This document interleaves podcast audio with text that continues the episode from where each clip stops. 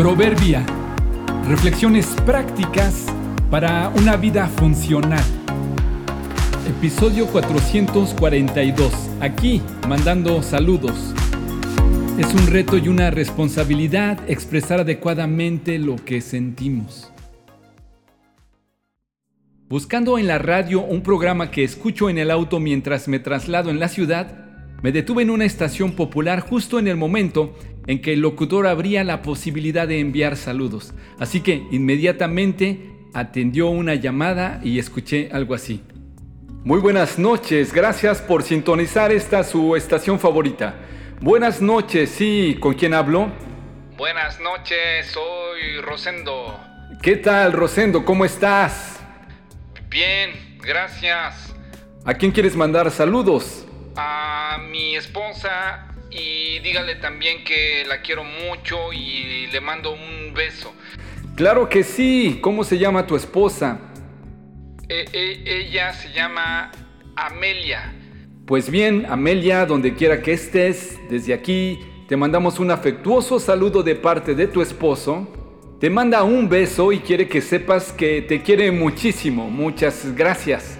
Oye, Rosendo, ¿y Amelia sí nos estará escuchando? ¿Sí oye esta estación? Sí, siempre la oye. ¿Y dónde está Amelia ahora? Aquí, al lado mío, te está oyendo. Por el amor de Dios, Rosendo, no le mandes saludos, dáselos ahí y abrázala, dale un beso, dile que la amas. Muchas veces se nos pasa el programa y el tiempo tratando de encontrar el mejor momento para decir algo. Tal vez es una incomodidad que tienes con alguien y has dejado pasar el tiempo. Tal vez es una idea o un consejo que quisieras dar. Tal vez una simple observación que si el otro la supiera cambiaría lo que hace. Quizá es un te amo, te necesito o te agradezco por lo que haces por mí. No busques un pretexto ni esperes a tener tiempo. Propícialo tú. Tú escríbele, tú llámale, tú invítala, visítalo. No le mandes saludos con nadie. Hazlo personalmente.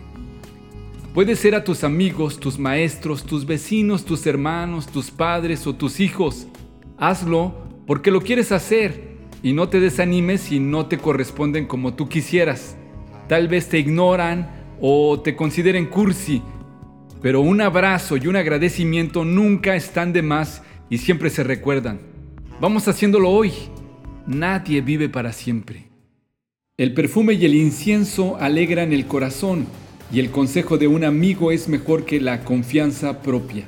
Proverbios 27:9